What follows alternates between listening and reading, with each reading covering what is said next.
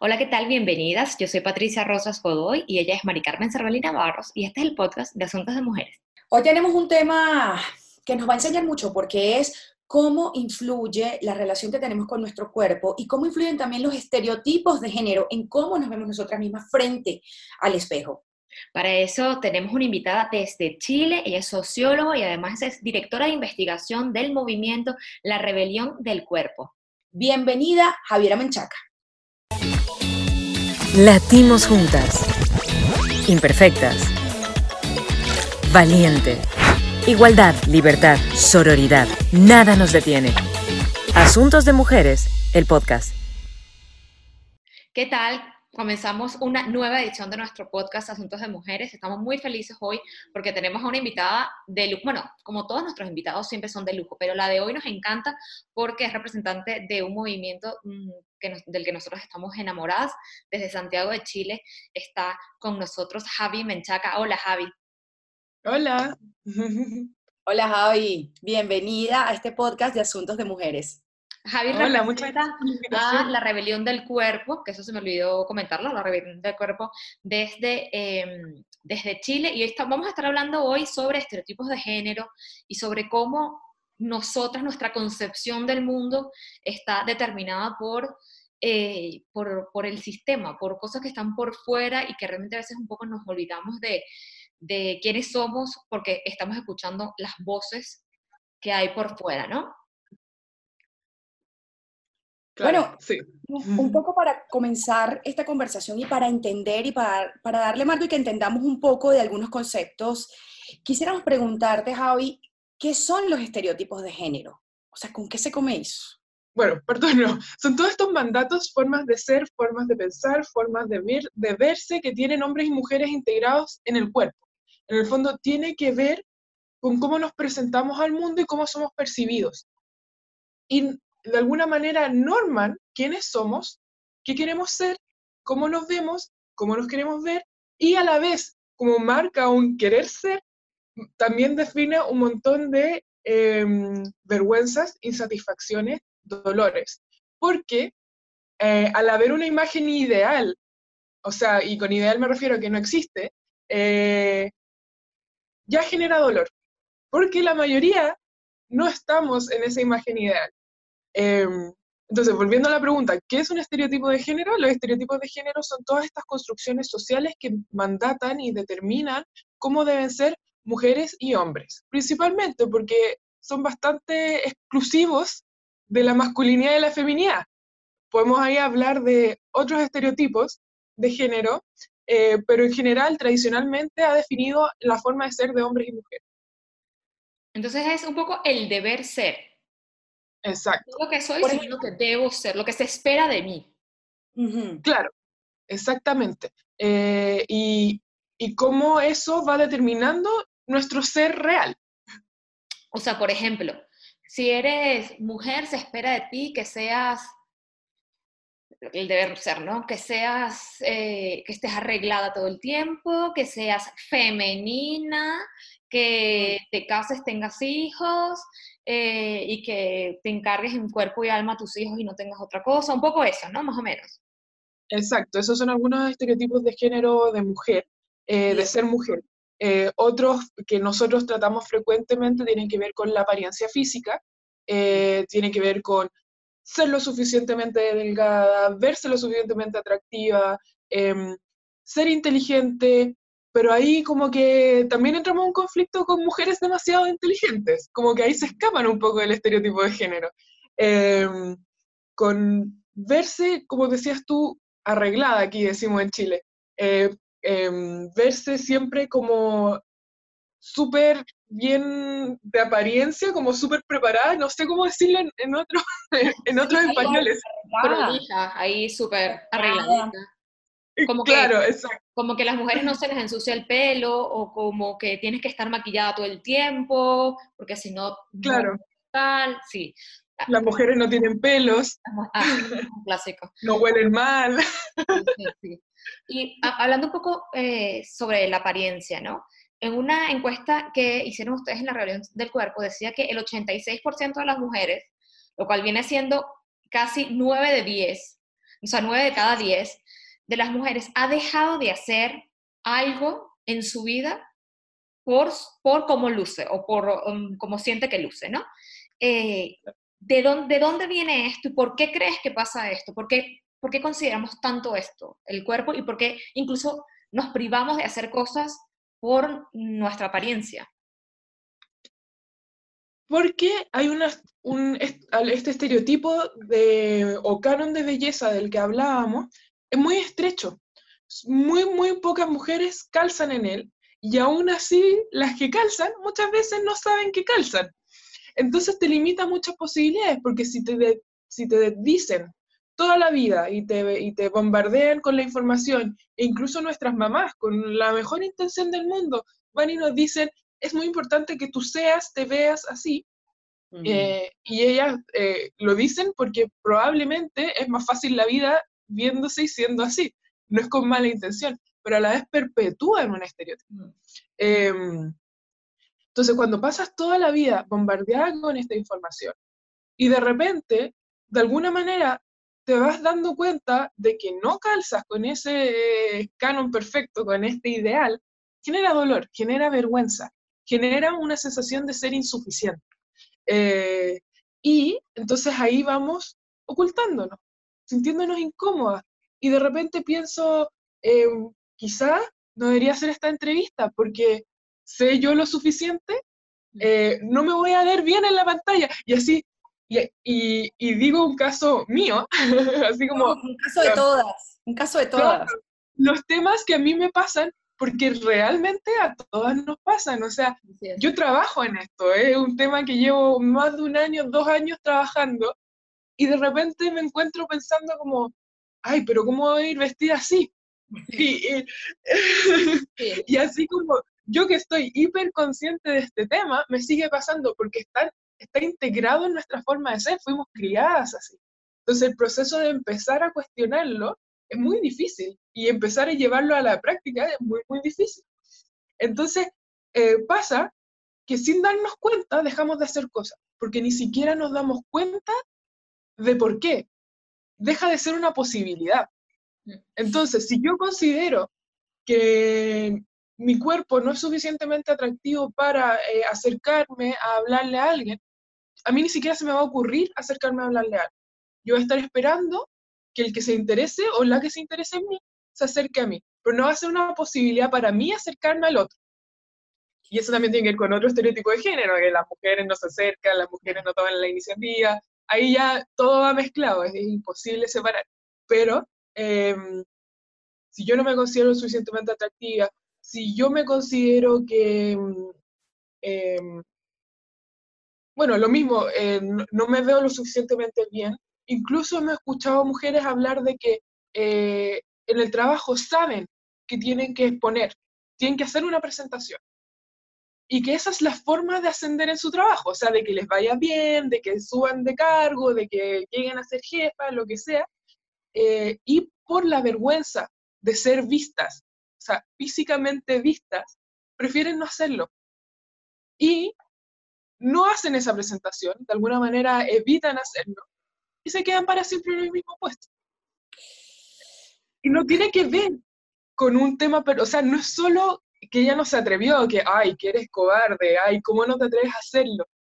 Tiene que ver con un sistema que la insegurizó constantemente y que la hizo sentir insuficientemente, insuficiente para ser vista. Mm. O sea, es fuerte, ser vista.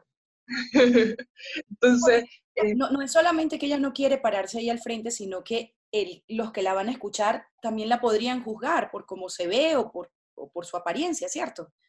También podría ser, pero también podría ser que no. Y eso es lo, lo, lo fuerte, porque muchas veces somos nosotras nomás, juzgándonos y deteniéndonos antes de que alguien lo haga.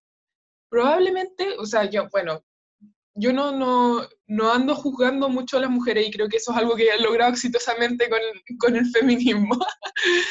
Pero muchas personas siempre andan pensando que el otro lo juzga y que está como pendiente y mirando. Oye, sonó el celular, voy a silenciarlo.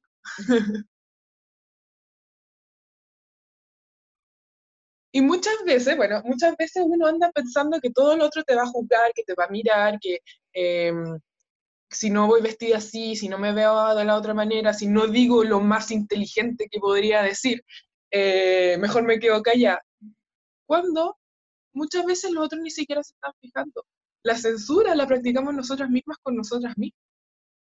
¿Cuántas veces escuchamos comentarios estúpidos de compañeros, de otras compañeras, y es normal? Uno no siempre es el más inteligente. Uno no siempre es el más inteligente. Ni tiene por qué serlo. y por eso uno de los, ustedes dicen que uno de los objetivos de la rebelión del cuerpo tiene que ver con desprivatizar el dolor. Y, quisiéramos que nos explicaras un poquito de qué se trata eso, ¿no? Y si tiene que ver con esto que estabas diciendo anteriormente. Eh, tiene que ver, tiene que ver porque en este proceso de la rebelión, de darnos cuenta de que todas estas cosas eran sociales, nos fuimos dando cuenta de que muchas mujeres nunca lo habían hablado en su vida. O sea, em, tú sentías una vergüenza, sentías un dolor respecto a ti misma, que no le comentabas a nadie y que muchas hasta ahora no le comentamos a nadie ciertas cosas, porque da vergüenza. O sea, por ejemplo, yo siempre doy el ejemplo de mí misma, de que yo soy súper alta, yo mido un metro ochenta, y acá en Chile eso es muy, muy alto, o sea, yo creo que en Latinoamérica en general. sí. Eh, y eso viene con un pie grande. Yo calzo 42. En Chile no hay talla, de, talla 42 de zapato para mujer. Durante muchos años de mi vida usé zapatos de hombre. Eh, ahora están llegando, entonces la vida es un poco más fácil. Eh, pero a mí siempre me dio mucha vergüenza ese tema. O sea, eh, para mí comprar zapatos es un tema. Y hasta ahora, porque no hay, pero también porque, ay, es que no me vaya a ver así, no, no, yo no puedo usar un zapato demasiado vistoso y que me guste, pero no sé qué, no puedo usar tacos tampoco porque me va a ver demasiado grande, demasiado alta. Eh, y eran cosas que yo ni siquiera me daba cuenta que me estaba limitando a hacer. Para mí no era una posibilidad usar tacos, para mí no era una posibilidad usar un zapato rojo. Me di cuenta conversando con amigas de la rebelión que yo ni siquiera consideraba esa, esa posibilidad. Pero además, yo nunca lo hablaba. Era algo que yo me guardaba, que me daba vergüenza, porque ¿cómo me voy a preocupar de algo tan superficial como no poder usar ciertos zapatos? Entonces yo no le decía a nadie. y yo andaba avergonzada y escondiéndome, de repente me sentía demasiado grande, como demasiado alta, y andaba escondida y me, como que me chocaba para caber bien. y, y cuando lo empecé a hablar, me empecé a dar cuenta de que a muchas mujeres les pasaba. Y mujeres de mi altura, o sea, de mi, de mi alto, pero también mujeres mucho más bajas que yo, que se sentían enormes así como que se sentían gigantescas, es que no, es que yo soy demasiado alta, así que yo no puedo hacer esto, esto, esto. y, y, empezamos a hablarlo y a conversar, y yo siempre doy este ejemplo porque en verdad es el que a mí me ha causado harto dolor durante la vida, harta vergüenza. Eh, eh, y empecé a escuchar a muchas mujeres que también les pasaba, que, que estaban ocultándose, que les daba vergüenza, y que al no hablarlo no se enteraba de que a la otra le pasaba lo mismo. Claro. De alguna u otra manera le pasaba exactamente lo mismo. Y puede no ser con, lo con ser alta o con tener el pie grande o lo que sea. Em, puede ser con tener lunares, con los pelos. Y cuando empiezas a darte cuenta de que la de al lado está exactamente en la misma situación por un tema de su apariencia física o por un tema de que no calza en el estereotipo de género como, como nos dijeron que debía ser, que puede ser de apariencia física o no, eh, te libera, porque no estoy sola. Si yo sé que hay muchas mujeres que les pasa lo mismo, digo, quizás no soy yo el problema. Quizás tiene que ver con un mundo que nos está haciendo sentir inseguras para mantenernos en cierto lugar para mm. que nos quedemos calladas. Hablando, hablando un poco del el mundo que nos hace creer esto, sé que eh, la rebelión del cuerpo asocia también todo esto con el sistema patriarcal. Mm, ¿Cuál es la relación que, que tiene que ver el patriarcado con todo esto? Ya sabemos que en asuntos de mujeres mm, decimos siempre que el patriarcado está metido en nuestras entrañas, pero exactamente en esto, ¿qué tiene que ver? El patriarcado eh, constituye un sistema de valores en el sentido de que eh, cuando encontré el concepto fue como, uff, eh, dualismo jerarquizado. Define dos cosas, mm. el bien y el mal, lo bonito y lo feo. Por supuesto, el bien siempre está por arriba del mal, lo bonito siempre está por arriba de lo feo. Y así, por ejemplo, está em, la mente sobre el cuerpo, la racionalidad sobre la emocionalidad, eh, y históricamente lo femenino queda por debajo de lo masculino, que a, vez está asociado a las emociones, a la naturaleza, a lo incontrolable, a lo irascible y no racional, por ejemplo. Em, todo esto lleva a una construcción de un sistema que, en que las mujeres quedan en el lado de desventaja en, este, en esta balanza en que siempre hay uno que gana, queda uno arriba, curiosamente lo femenino queda abajo siempre. Em, entonces te encuentras con que hay un montón de características que nos dijeron que tienen las mujeres, como ser femenina, ser sensible, ser emocional, porque no necesariamente somos así, nos dijeron que somos así. Em, y que a la vez, curiosamente, vale menos que la de los hombres, que somos preocupados por la apariencia, pero a la vez que tenemos que preocuparnos de la apariencia, pero a la vez eso no es lo relevante, lo relevante es andar pensando el mundo. Entonces, caemos en una lógica en que nosotras mismas aceptamos, y, lo digo como incluida, em, que lo femenino vale menos, que ser mujer de alguna manera vale menos. Y eso es lo terrible, porque nos enseñan a todas eh, cómo socializarnos en que todo lo que está, está asociado a la construcción de ser femenino es menos valioso. Eh, debe ser cuidado, debe ser vigilado, debe ser visto con cautela, porque las emociones se desbordan y arruinan todo, mm. eh, porque el cuerpo es impredecible, porque se muere. que el cuerpo asociado a la naturaleza de la mujer versus la racionalidad de la mente y el alma que siempre está ahí dando vueltas por el, por el, universo, supongo. no, no, no conozco mucho del alma. Eh, yo me manejo en temas del cuerpo. El tema del cuerpo, no el alma. Sí. pero hablando un poco del cuerpo, ustedes han dicho muchas veces que la inseguridad es lo que vende hacernos inseguras. ¿Eso cómo se explica, Javi? Em, la industria de la inseguridad tiene, está muy asociada a esta, los cánones de belleza, la industria de la moda, porque tiene que ver con que em, uno tiene que ser de cierta manera, está el ideal de nuevo, eh, y tiene que estar constantemente a esa altura, eh, pero eh, nunca lo está, porque de alguna manera todas tenemos celulitis. Y hay estudios que dicen que el 90% de las mujeres tienen celulitis. Eh, y entonces te venden una crema para la celulitis, porque la celulitis es mala. Pero ¿y si 90% de las mujeres tienen celulitis, no será lo normal tener celulitis? Y dejarlo debería ser parte de lo normal, porque si 90% de las mujeres lo tienen, es como decir, las mujeres tienen brazos, casi. la mayoría de las mujeres tienen brazos, unas pocas puede que no. Pero no vamos a, definir qué es ser mujer o qué es ser persona eh, a partir de brazos o no brazos. Mm. En cambio, sí definimos eh, qué es ser bello a partir de celulitis o no celulitis. Cuando la mayoría de las personas, las mujeres sí tienen celulitis. Entonces, es un ejemplo, un ejemplo concreto de cómo funciona la industria de la inseguridad. Eh, tenemos un aspecto físico que muchas tenemos, la mayoría tenemos, así también otro ejemplo es los pelos, que para mí también es un tema recurrente en mi vida. Em, todas tenemos pelo, pero sale una, una, mujer rasurándose en una pierna sin pelo, entonces uno dice, ¡ay, soy súper peluda, soy más peluda que los demás! Es cierto, es cierto. Entonces, o no, es que yo tengo demasiado pelo, entonces yo sí me tengo que depilar. Eh, entonces, te empiezan a vender productos para modificar tu cuerpo, para modificar tu apariencia, em, diciéndote que tu apariencia, que tu cuerpo no es suficientemente bueno.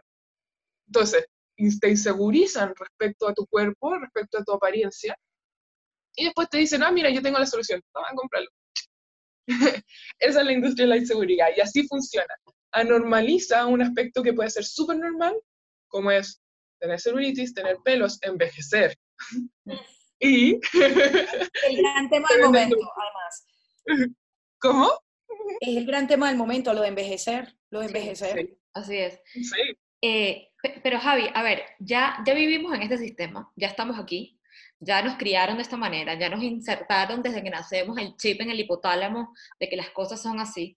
¿Cómo, cómo nos paramos frente a esto? ¿Cómo luchamos activamente contra, contra el sistema? ¿Se puede luchar contra el sistema? Eh, nuestra propuesta, nuestra propuesta como la rebelión del cuerpo es la sororidad. Y con esto, con la sororidad me refiero a, a esta alianza política entre mujeres. Y siempre aclaro, no tenemos por qué ser mejores amigas, no se trata de empezar a hacer todo juntas.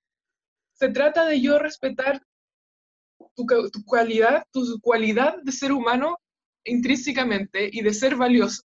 Independiente si a mí me caes bien o mal, yo voy a respetar y voy a defender eso ante todo. Porque yo te considero tan humana y tan valiosa como a mí. Eh, y a la vez, cuando tú te empiezas a relacionar desde ese supuesto, te das cuenta de que, wow, primero no lo estaba haciendo. Mm. O sea, primero estaba jugando y relacionándome con mujeres de una manera en que probablemente, o sea, probablemente me estaba relacionando de una manera que las despreciaba, que las menoscababa, que, que me, me, me estaba comparando, generando competencia entre yo y otra persona, otra mujer. Entonces empieza a cambiar eh, la forma en que yo veo el mundo, que yo veo a otras mujeres, que me relaciono con otras mujeres. Eh, y parte de eso, y la otra herramienta que viene muy asociada a esta sororidad, eh, es esta desprivatización del dolor. Em, empezar a hablarlo, empezar a compartir todos estos dolores, todas estas vergüenzas y desde la sororidad aceptarlo como algo válido. Porque si a ti te duele algo, onda, si tú tienes un, dolor en el brazo. Yo no te voy a decir, tu dolor en el brazo es tonto, es irrelevante. bueno, podría pasar. Podría pasar. ¿eh? Sí, puede pasar, pero cuando empiezas a respetar al otro como un ser humano, con sentimientos complejos, que aunque le, duele, que le duele el brazo, tú vas a respetar ese dolor de brazo y la vas a escuchar y vas a decir, ¿cómo te ayudo? Mm. Es lo mismo que con cualquier vergüenza, dolor, em, cosas tontas. Nosotros siempre hablamos de las cosas tontas que nos pasan.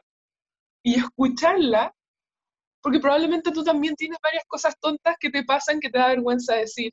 Eh, y que no, y digo cosas tontas entre comillas, porque no son tontas, son esas las cosas que nos mantienen calladas sin relacionarnos, todas esas inseguridades que llevan a que privatizas, privaticemos, siempre me gusta decirlo, el dolor propio y que no permite que nos comuniquemos. ¿Se entiende o profundizo? Sí, está no, no, no, no, está perfecto. Ahora, nosotras somos feministas, hemos entendido estos conceptos. Yo, eh, a título personal, reconozco que he tenido que estudiar para poder entender, o sea, hay que estudiar para poder entender y a uno le va cambiando la mentalidad.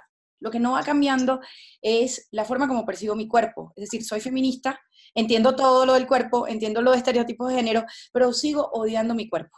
Sí, es, como, es como, es como cuando estoy enamorada de este, pero sé que el tipo eh, es malo, o el tipo, eh, o bueno, yendo un poco más profundo, me, me pega. O sea, probablemente en la cabeza yo sé que que un hombre te pegue es malo, que hay que salir de eso, que no sé qué, pero al final sigo estando enamorada de ese tipo, ¿sabes?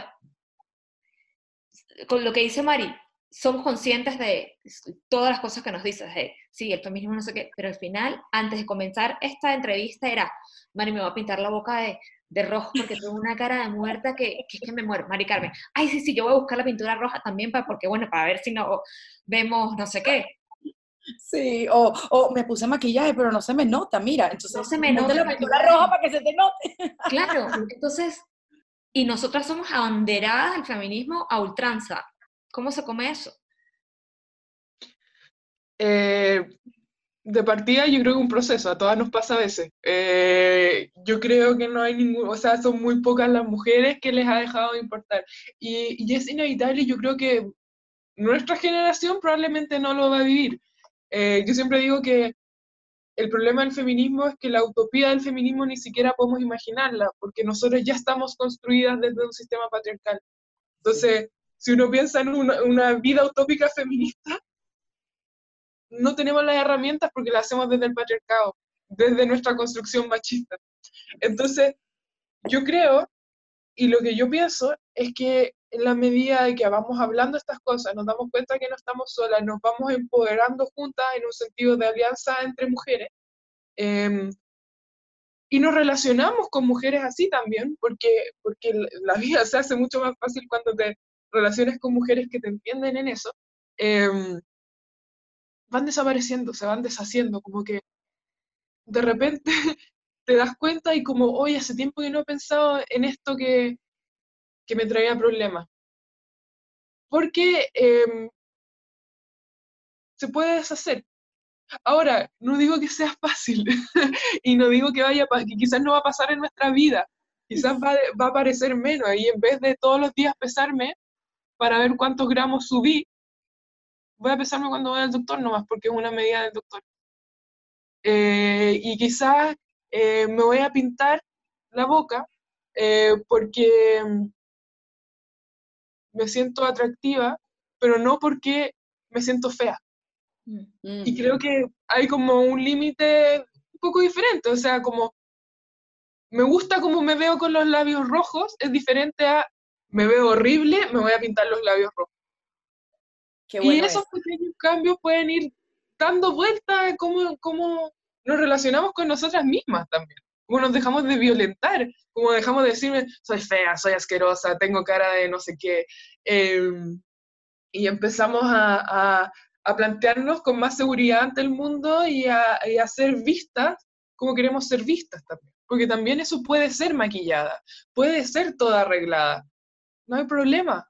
El problema es que sea eh, para que tú te sientas mejor y no para no ser vista fea. o al revés. Qué maravilla. Qué maravilla.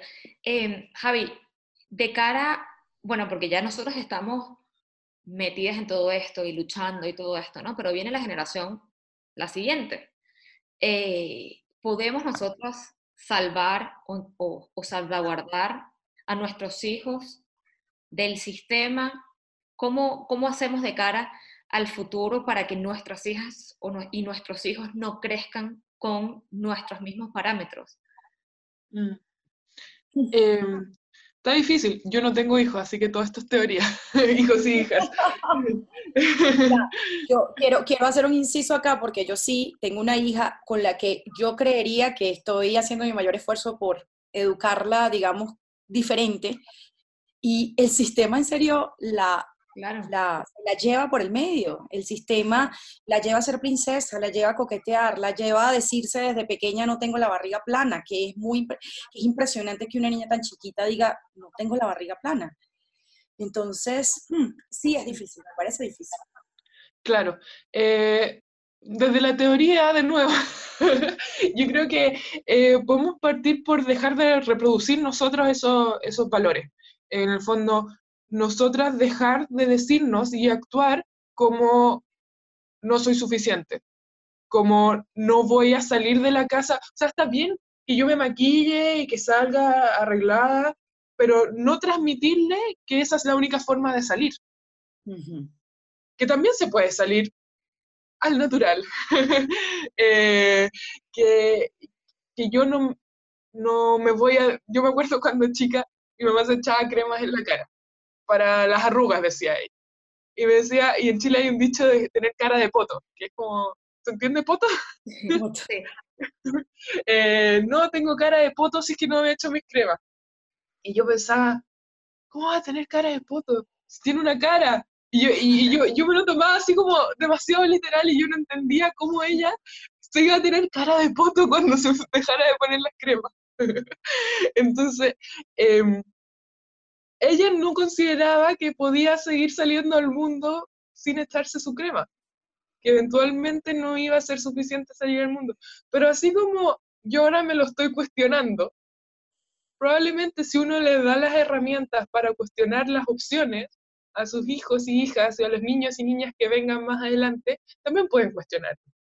Probablemente van a seguir en el sistema, pero van a tener herramientas para cuestionar estas enseñanzas que muchas veces no nos damos cuenta que hacemos, porque mi mamá no estaba pensando en enseñarme que usar crema o no te hace más válida o no, pero ella lo reproducía en su cuerpo, en su forma de ser. Entonces, tener, ser conscientes de que nosotros estamos reproduciendo información, estamos reproduciendo símbolos, valores constantemente. Tener cuidado con eso, con lo que transmitimos, dejar de hacerlo como la única opción posible, eh, pero además dando opciones y diciendo y aclarando que uno puede hacer ciertas cosas y, libremente y puede ir escogiendo y, no por hacerlo o no hacerlo vas a ser mejor o peor. Creo yo, desde mi mundo sin hijos hijas. Pero, pero tiene total sentido, tiene total sentido. Y hay otra parte que, que, por ejemplo, fuera del aire, Patricia y yo hablábamos, ya no queremos pelear. Cuando peleamos generamos más resistencia. Y entonces, ¿cómo hacemos con los hombres?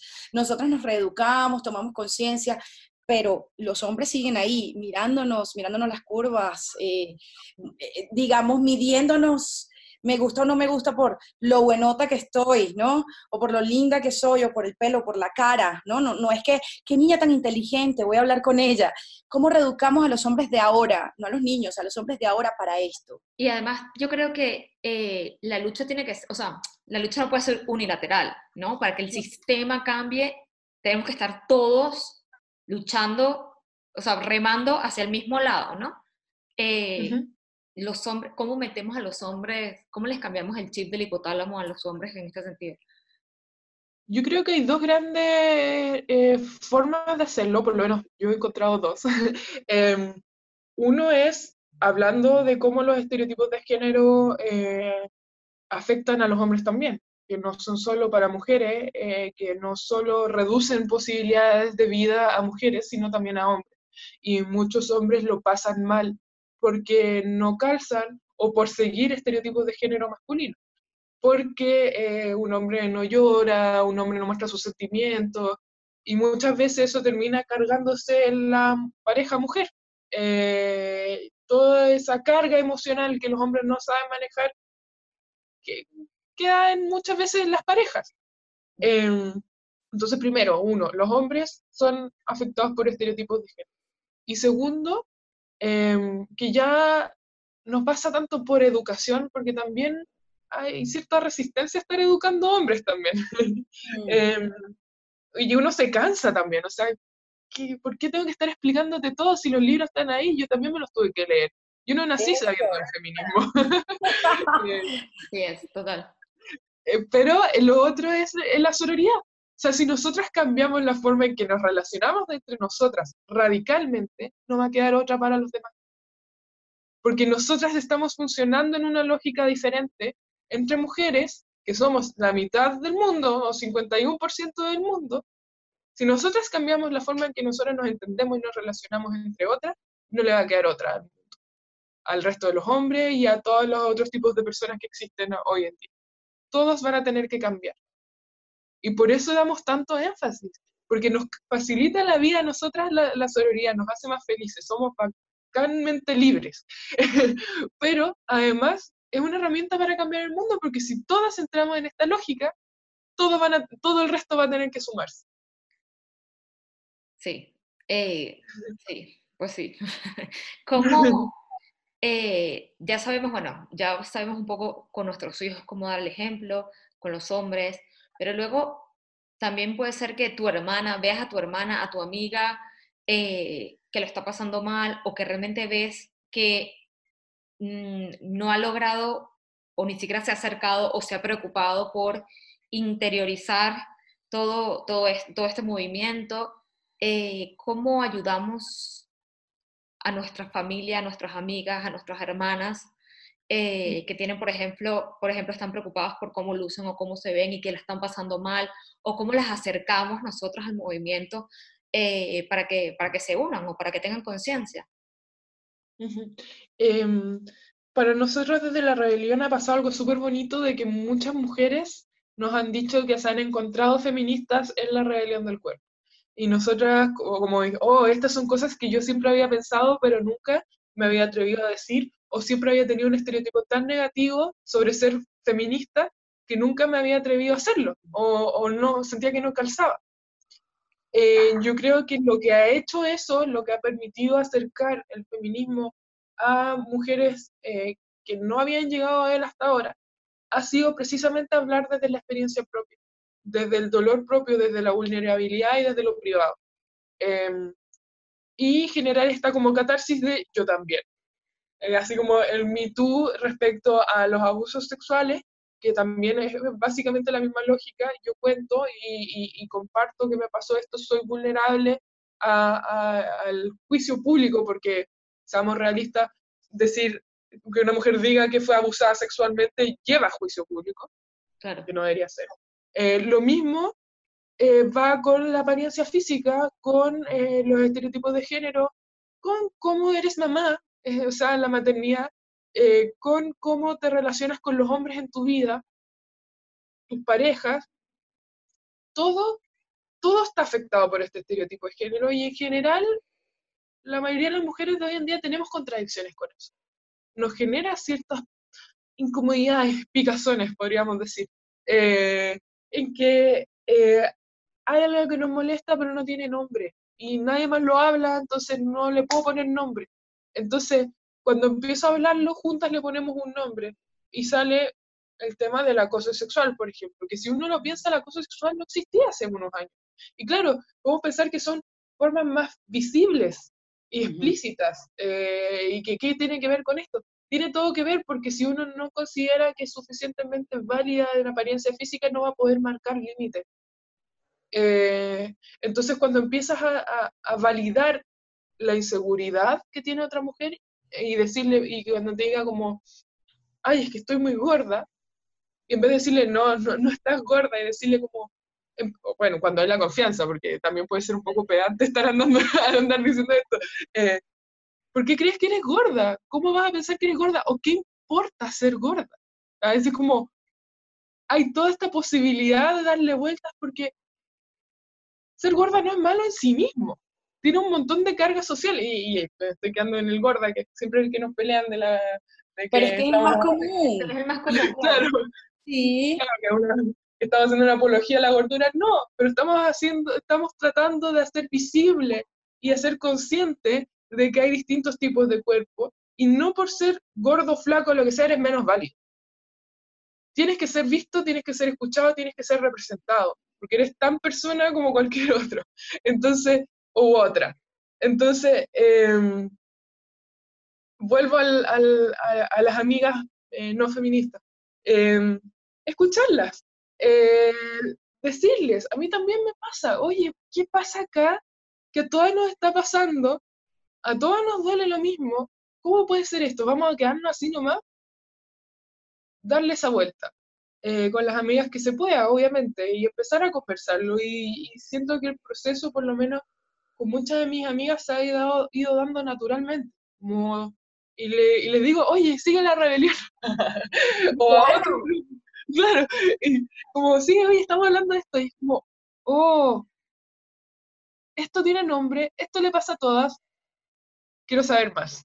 Y ahí llegan Tal vez, no, tal vez no, como decía Mari, no a nivel pedagógico, o sea, no vamos a evangelizar a la gente porque, o sea, no sé si les ha pasado, a mí sí me ha pasado de que pesado otra vez hablar de, feminismo o de los estereotipos. Entonces, esa, ese tono de yo te voy a evangelizar o yo te voy a enseñar, tal vez genera lo que decía Mari hace rato, de empiezas a llamarte todos los nombres estos mm, absurdos y horribles, feminazi, eres un no sé qué, no sé qué. Eh, no, no de esa manera, sino un poco más mm, llevarlos al mismo nivel. A mí me está pasando a mí también, esto me pasa a mí, esto nos pasa a todas, ¿no? Un poco así. Exacto.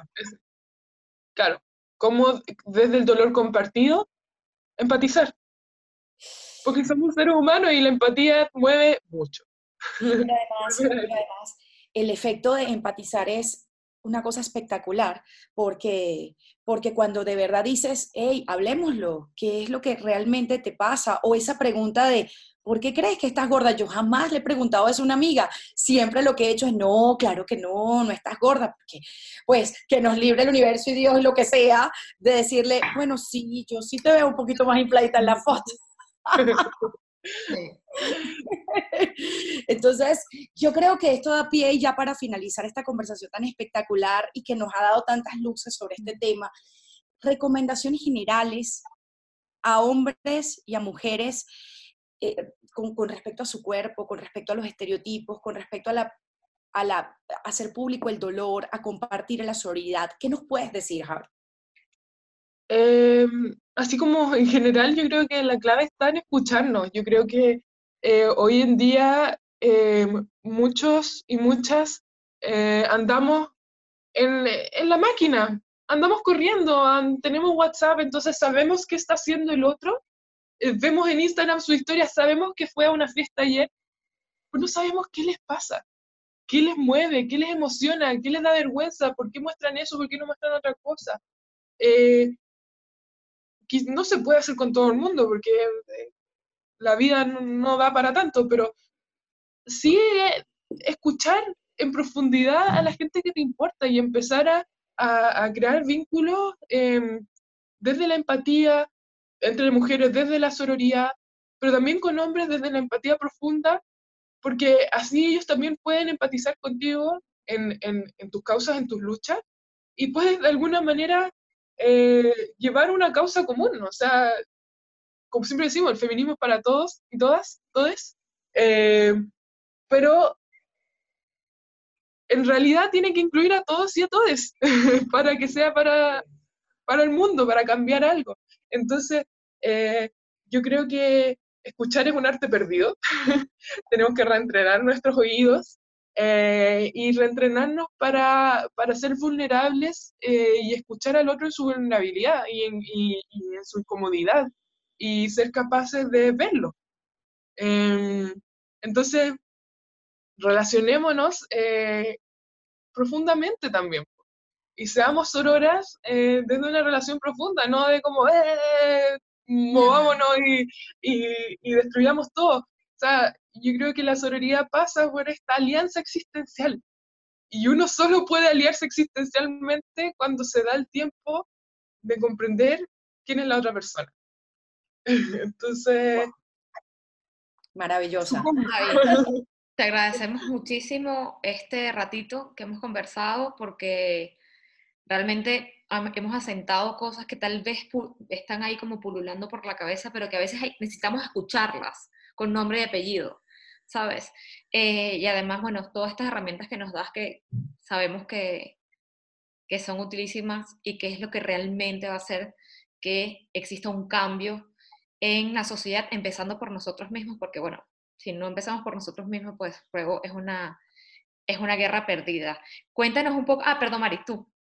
No, quería, quería preguntarte, bueno, aparte de la rebelión del cuerpo, que además sabemos que tienen varias cuentas de Instagram en varios países, pero la principal es Chile y la que ha hecho una verdadera rebelión desde allí, con un, perdón, con un video espectacular que vi el año pasado y que hemos visto muchos, eh, donde, ¿qué están haciendo y qué otras cosas podemos ver de ustedes? Em, actualmente estamos trabajando, estamos haciendo encuentros mensuales de mujeres que se llaman Encuentros Sororo, que buscan eh, que mujeres se encuentren y conversen. O sea, pasa también que muchas veces eh, estamos nosotros en este proceso de feminismo personal eh, y pasa que nuestras amigas de toda la vida no entienden nada, no están ni ahí, no les importa. y es difícil, porque uno se siente muy sola, porque cuando tus valores cambian y los demás no los están cambiando, terrible. Eh, entonces generamos esta instancia que lleva a que mujeres que no se conocen empiecen a compartir estos, estos dolores, estas vergüenzas, todo esto que hablamos hoy día, em, y empiecen a escucharse mutuamente eh, y compartan. Entonces se generan unos grupos de discusión súper entretenidos en que eh, hablan de lo que les ha pasado desde su propia experiencia y al final salen amigas, salen un poco transformadas porque ven en la práctica, en la conversación, esto de no estar sola, de que de, desprivatizar su, su, dolor en un lugar seguro, en un lugar en que la otra te va a escuchar porque a eso fue. Entonces, eh, eso ha sido una experiencia súper linda, que nos ha encantado. Eh, además, estamos constantemente haciendo investigación. Eh, esperamos sacar pronto resultados de nuestra, próxima, de nuestra última encuesta. Y ahora nuestra próxima meta es sacar una encuesta que sea representativa a nivel nacional, que permita sacar conclusiones sobre en Chile pasa esto, porque hasta ahora hemos sacado conclusiones sobre muestras. Em, entonces, eso es un proyecto que me tiene entusiasmada porque yo soy la directora de investigación, eso es lo que hago ahí adentro. Eh, y em, se vienen hartas cosas, estamos reestructurando cómo funciona la rebelión, estamos logrando organizarnos un poco más. Eh, entonces, ya están haciendo proyectos que no sé en concreto, pero se mueve. las podemos eh, encontrar a través de página web Instagram, ¿cuáles son, ¿cuáles son las maneras de contacto? Estamos en, la página web es la rebelión del cuerpo.org. Esa tiene un blog súper interesante, la página en sí misma está un poco desactualizada, pero tiene un blog que es genial y constantemente están posteando contenido.